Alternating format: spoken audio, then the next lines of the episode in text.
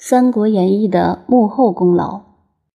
有子曰：“信近于义，言可复也；恭近于礼，远耻辱也。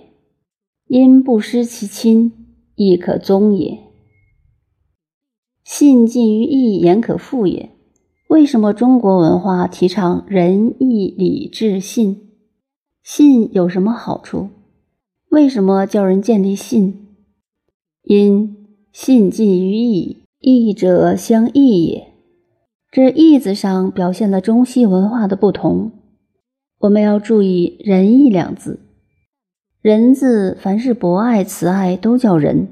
世界各国文化都有“仁”的同义字，但中国的“义”字，英文、法文、德文任何一国文字中都没有同义的字，只有中国文化中才有的。这个“义”字有两个解释。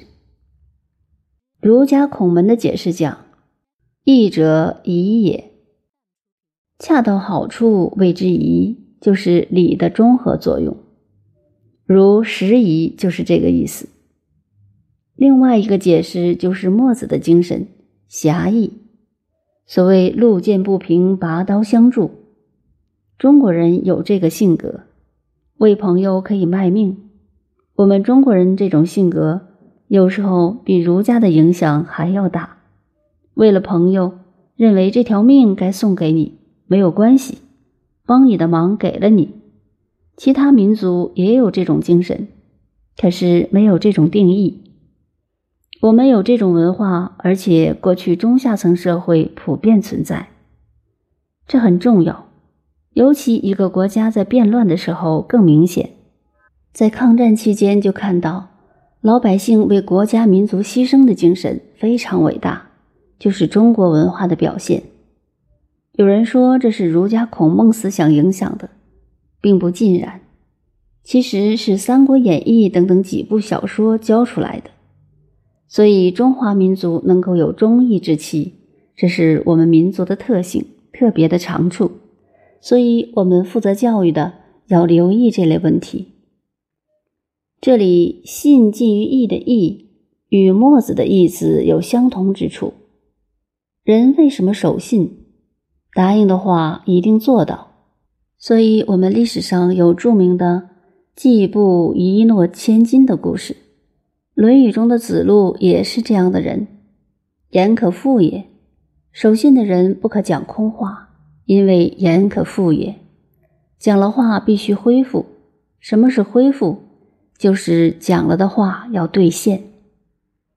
恭近于礼，远耻辱也。礼貌的当中要恭敬。所谓恭，就是内心对事情的庄重认真，并不是看见人敬礼就是恭。虽然不敬礼，当朋友有困难的时候，那种无限关心的神态，不说出来就知道。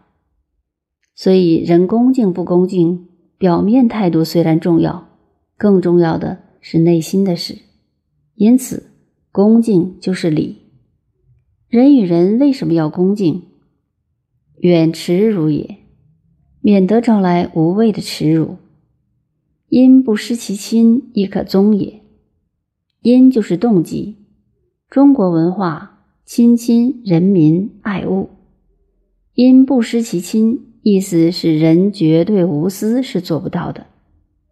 这个问题将来会讨论到。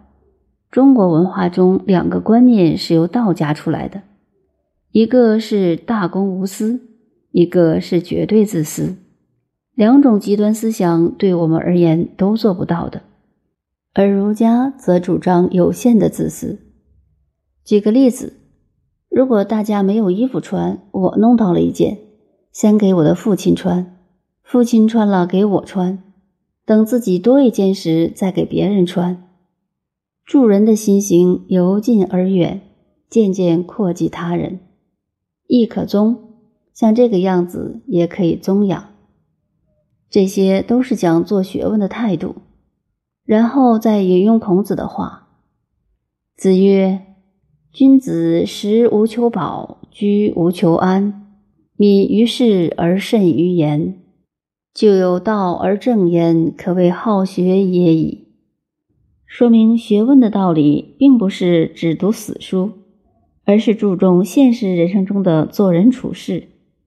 孔子说：“生活不要太奢侈，食无求饱，尤其在艰难困苦中，不要有过分的满足奢侈的要求。”与《乡党篇》孔子自己生活的态度、做人的标准是相通的。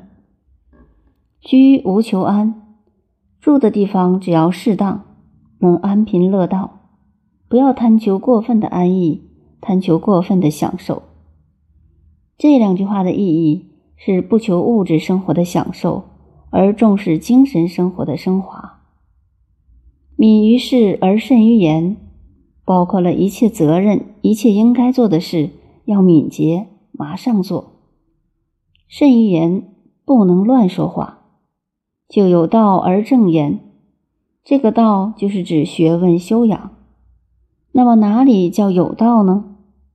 古人的书本，书本上就是有道。